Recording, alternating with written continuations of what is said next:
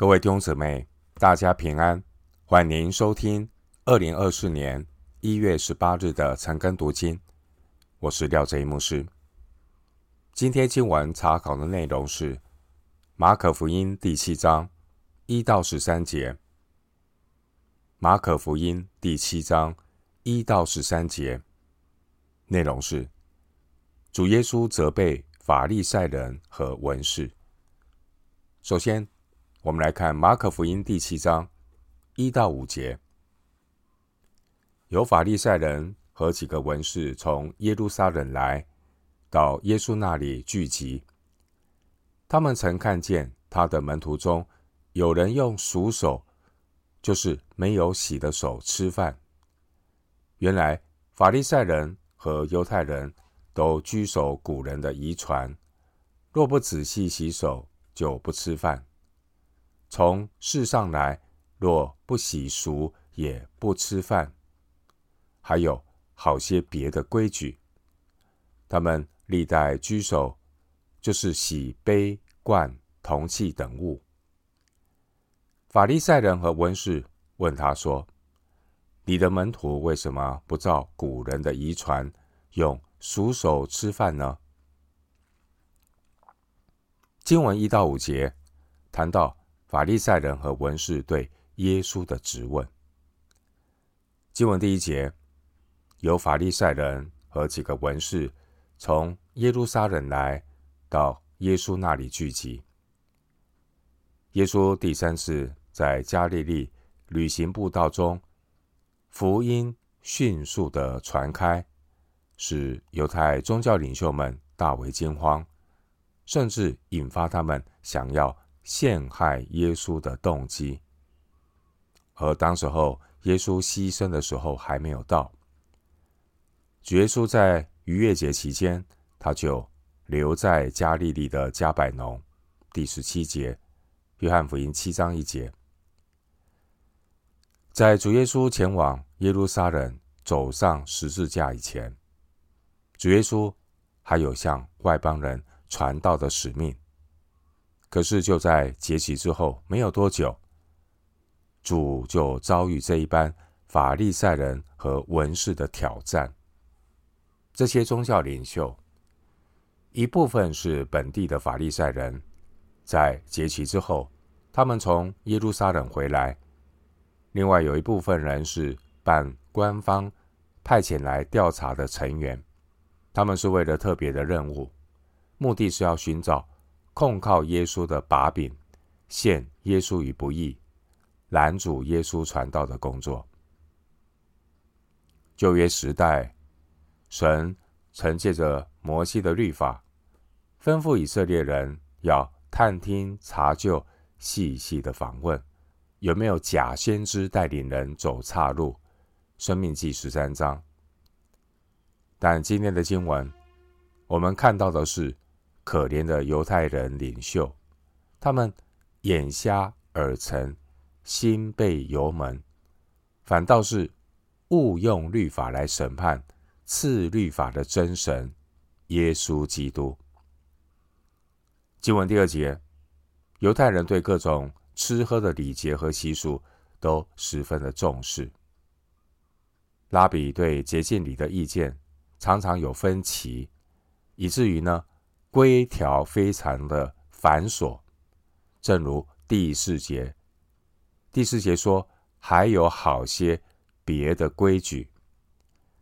祭司的洁净礼呢，在律法有一些明文的规定，但是呢，撒都该人对于这些的规条不知可否，而昆南的爱色尼人却是一贯的严谨遵守。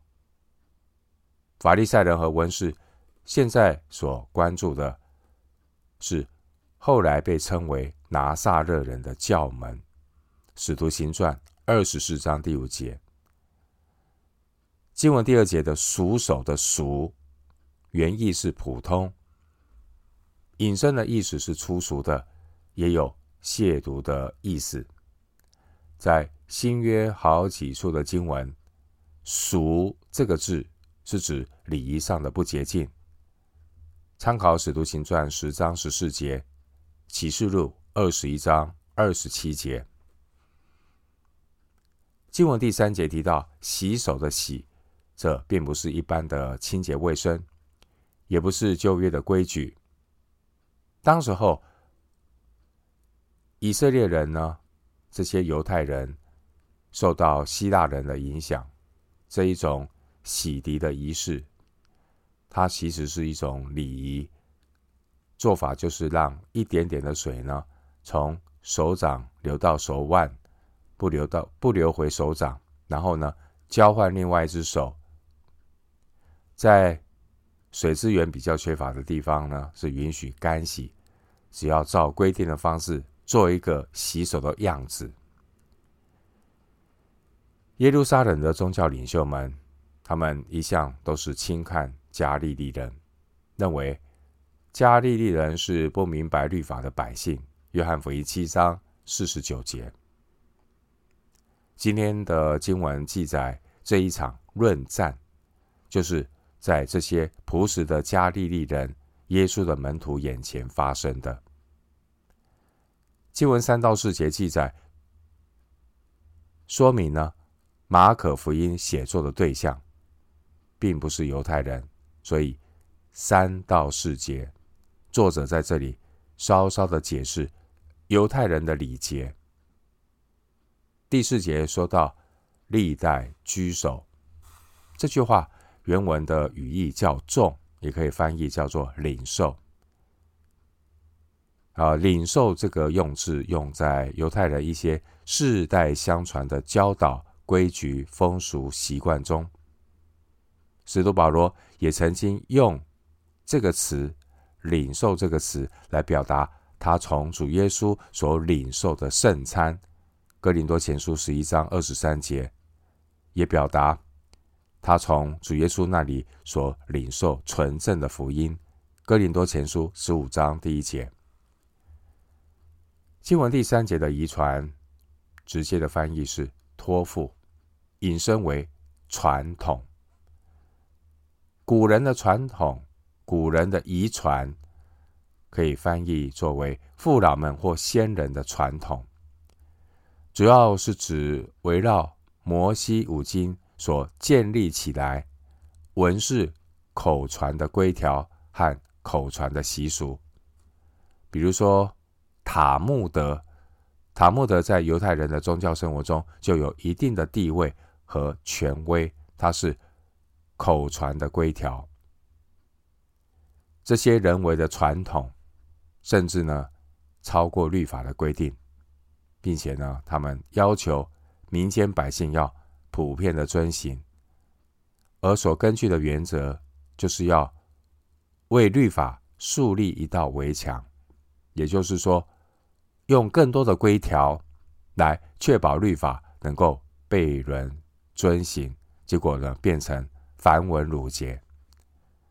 这些人为传统的规条，起初的用意是为要。保护旧约律法的口头传统，但现在呢，这些人为传统的规条喧宾夺主，被看得比律法本身更重要。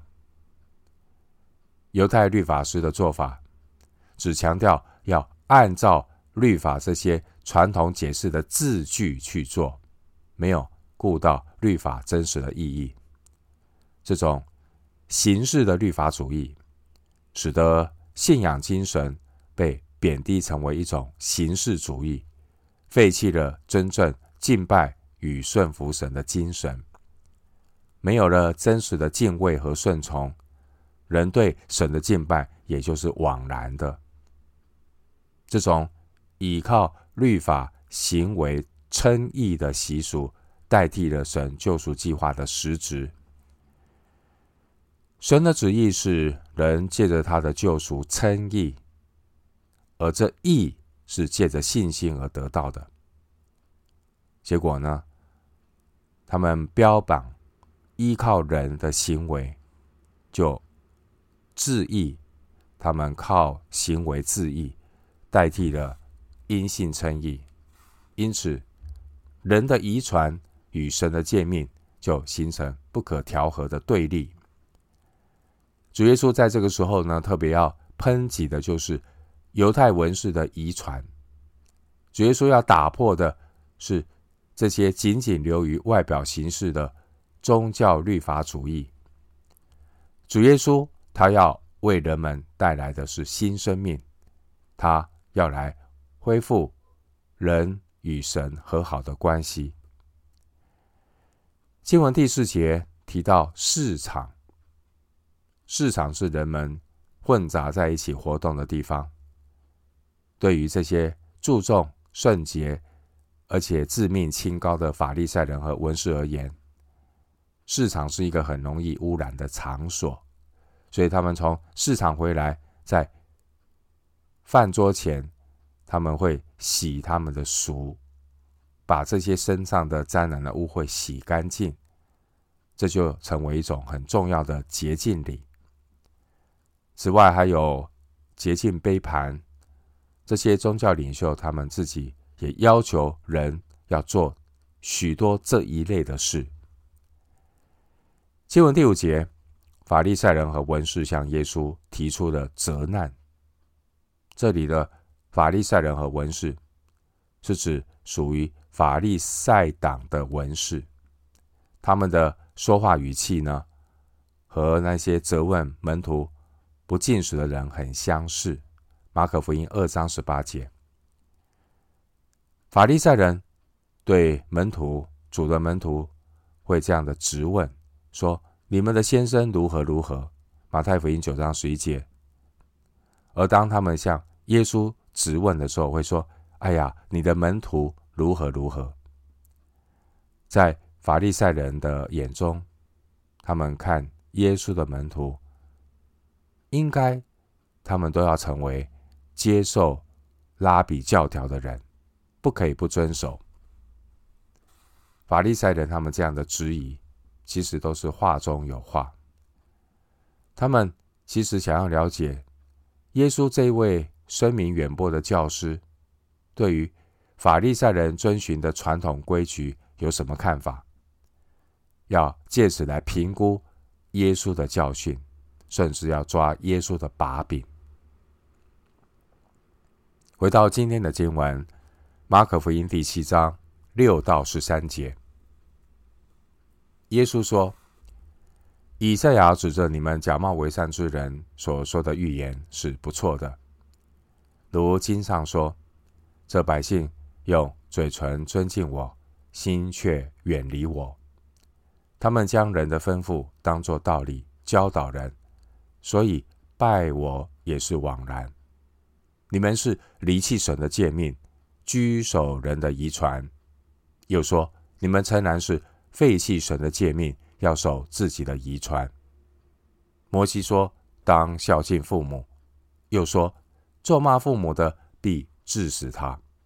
你们倒说，人若对父母说：“我所当奉给你的，已经做了各耳板。”各耳板就是贡献的意思。以后你们就不容他再奉养父母，这就是你们承接遗传，废了神的道。你们还做许多这样的事。经文六到十三节记载，耶稣责备法利赛人和文士的假冒为善。六到八节是关于以赛亚。先知的话，这是形容先知那个年代的以色列人，大约西元前七百年。而这些话，当年先知说的这些话，在耶稣的时代，那个时代的犹太人，对那个时代的犹太人也是同样的真实。神的话历久弥新，不会改变。啊不是人心不古，是天下乌鸦一般黑。法利赛人的规条，原说的目的是要遵从神，我要借着已经是启示，神已经启示赐下的圣经原则来做一些延伸。但耶稣为什么会用假冒为善的人来责备他们呢？耶稣引经据典指出，这百姓用嘴唇尊敬我，心却远离我。主耶稣对法利赛人的责备，不同于撒都该人。撒都该人的问题是不信、不明白圣经。马可福音十二章二十四节。而法利赛人和文士的问题是他们的态度，他们的态度是空洞的、不真诚的、假冒为善。主耶稣引用旧约圣经。第八节，主耶稣进一步的指出法利赛人的问题：你们是离弃神的诫命，居守人的遗传。因为法利赛人，他们通过表面形式上遵守神的话，但实际上是将人的吩咐当作道理教导人，把人的吩咐变成。跟神的话语一样的权威，一样的地位，主耶稣就点出关键的问题，因为这是一个大是大非的一个问题，这是一个凭行为得救还是凭信心得救的原则性问题。主耶稣断定，敬拜神的人必须用心灵按真理敬拜神。主耶稣强调。主耶稣对真理的强调，因信称义的强调，使得主耶稣和犹太领袖们发生了剧烈的冲突。弟兄姊妹，今天我们如果高举人为的传统习俗，过于圣经的经义，也一样会重蹈覆辙。外在的敬虔，本应该是。内在实际生命光景行诸于外的记号，但问题是，如果一个人表里不一致，这就出了问题。我们可以比较旧约先知对于以色列王国时代那些没有意义、空洞的宗教仪式所做出的抨击。旧约时代，以色列人他们。空有宗教的外壳，但是以色列百姓他们内心却不亲近神。以赛亚书一章十到二十节，主耶稣他很清楚的将神的诫命和人的遗传做出了区分。法利赛人和文士他们的做法，就是将人的遗传当作是维护神诫命的围墙。但是，矫枉过正的结果，导致人的遗传不但和神的诫命有着同样的地位，甚至人的遗传还喧宾夺主，甚至还有取代和误导神诫命的危险和倾向。主耶稣对法利赛主义最严厉的一个批判，也是法利赛人和文士最惧怕。也是他们最痛恨耶稣的地方，这就是耶稣指出来，文士和法利赛人在许多问题上所争论的焦点，其实他们都是在字句上打转，他们并没有真正的遵从上帝的话语，遵行神的律法，而是用很多人的传统，美其名是要护卫律法。结果呢，是加上更多的重担，并且他们会合理化，用合理化的方式来告诉百姓要遵行这些人为的传统。接下来呢，主耶稣就以一个实际的例子来责备文士和法利赛人的不是。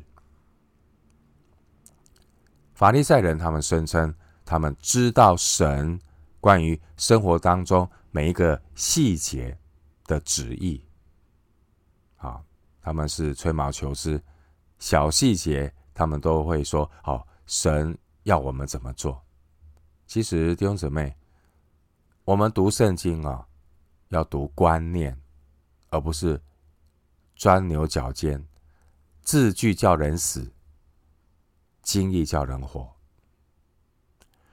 这些法利赛人就在神圣洁的律法上加上数百条繁琐的规条，并且强迫人遵守。今天有一些宗教领袖，他们也会在神的话以外增添许多的规条，也在信徒中间引发了不少的混乱。当教会、宗教团体把人的遗传、人的传统、人的解释看得和神的话本身同样重要的时候，相提并论的时候，其实这是一种另类的变相偶像崇拜。宗教团体订立一些并不是来自圣经标准的做法，这也是很危险的事。基督徒最重要的就是要仰望基督，并且遵行圣经的话。经文第八节，耶稣说：“你们是离弃神的诫命，居守人的遗传。”第九节，主耶稣又说：“你们却是废弃神的诫命，要守自己的遗传。”第八节说到法利赛人的态度，他们坚持人的传统。而第九节说到法利赛人的态度，他们就是要建立自己的传统，树立他们人的权威。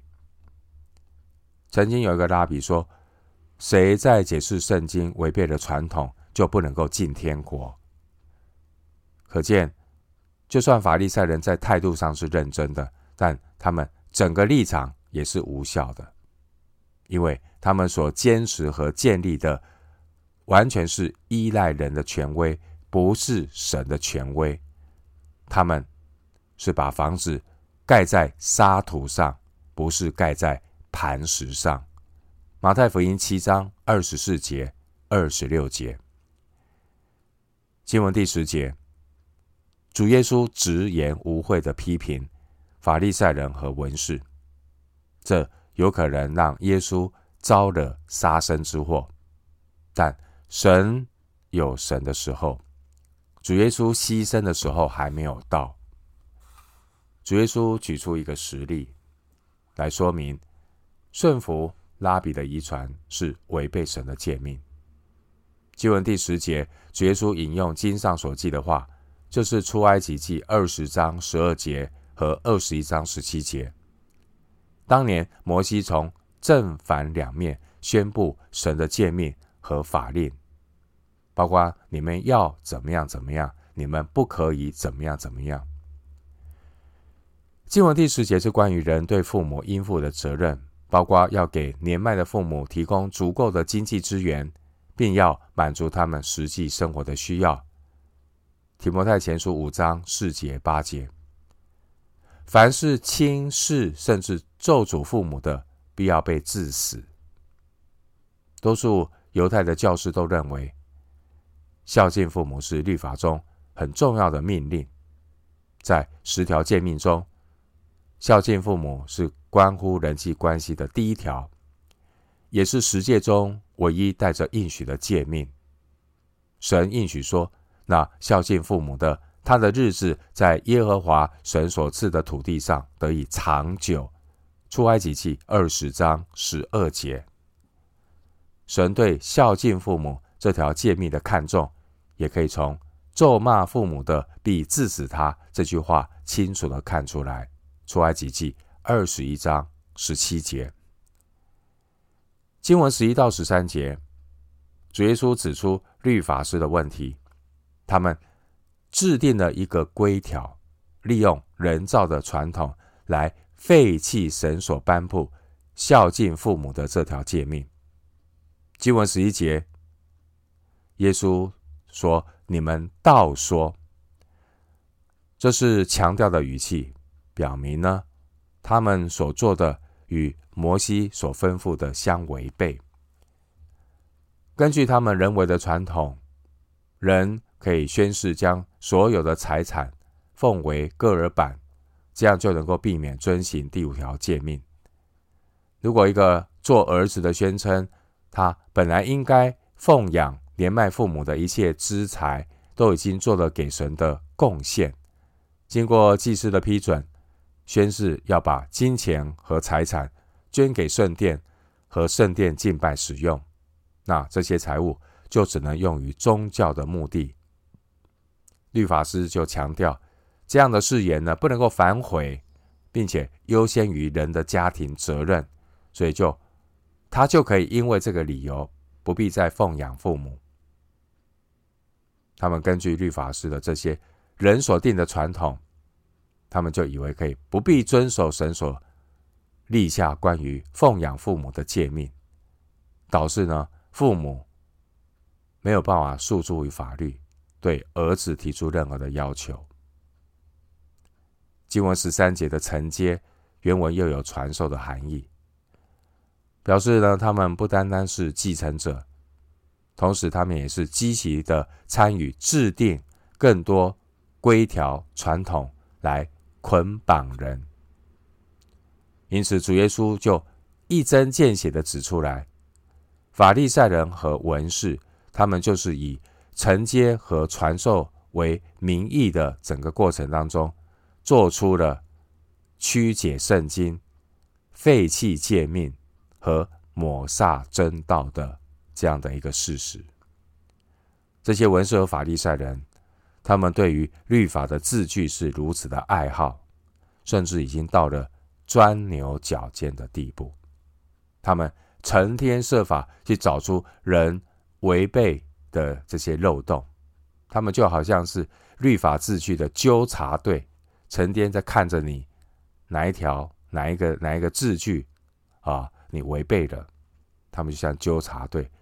天天要帮人家归正，结果呢，自己就陷入律法形式主义的陷阱里面，越陷越深，大大的违背了律法的精神。正如同罗马书九章三十到三十一节，还有罗马书第十章二到三节所说的，以色列人追求律法的义，反得不着律法的义。这是什么缘故呢？是因为他们并不凭着信心求，只凭着行为求。保罗证明他们向神是有热心的，但不是按着真知识，因为不知道神的意，想要立自己的意，就不服神的意了。罗马书九章三十到三十一节，十章。二到三节，我们今天经文查考就进行到这里。愿主的恩惠平安与你同在。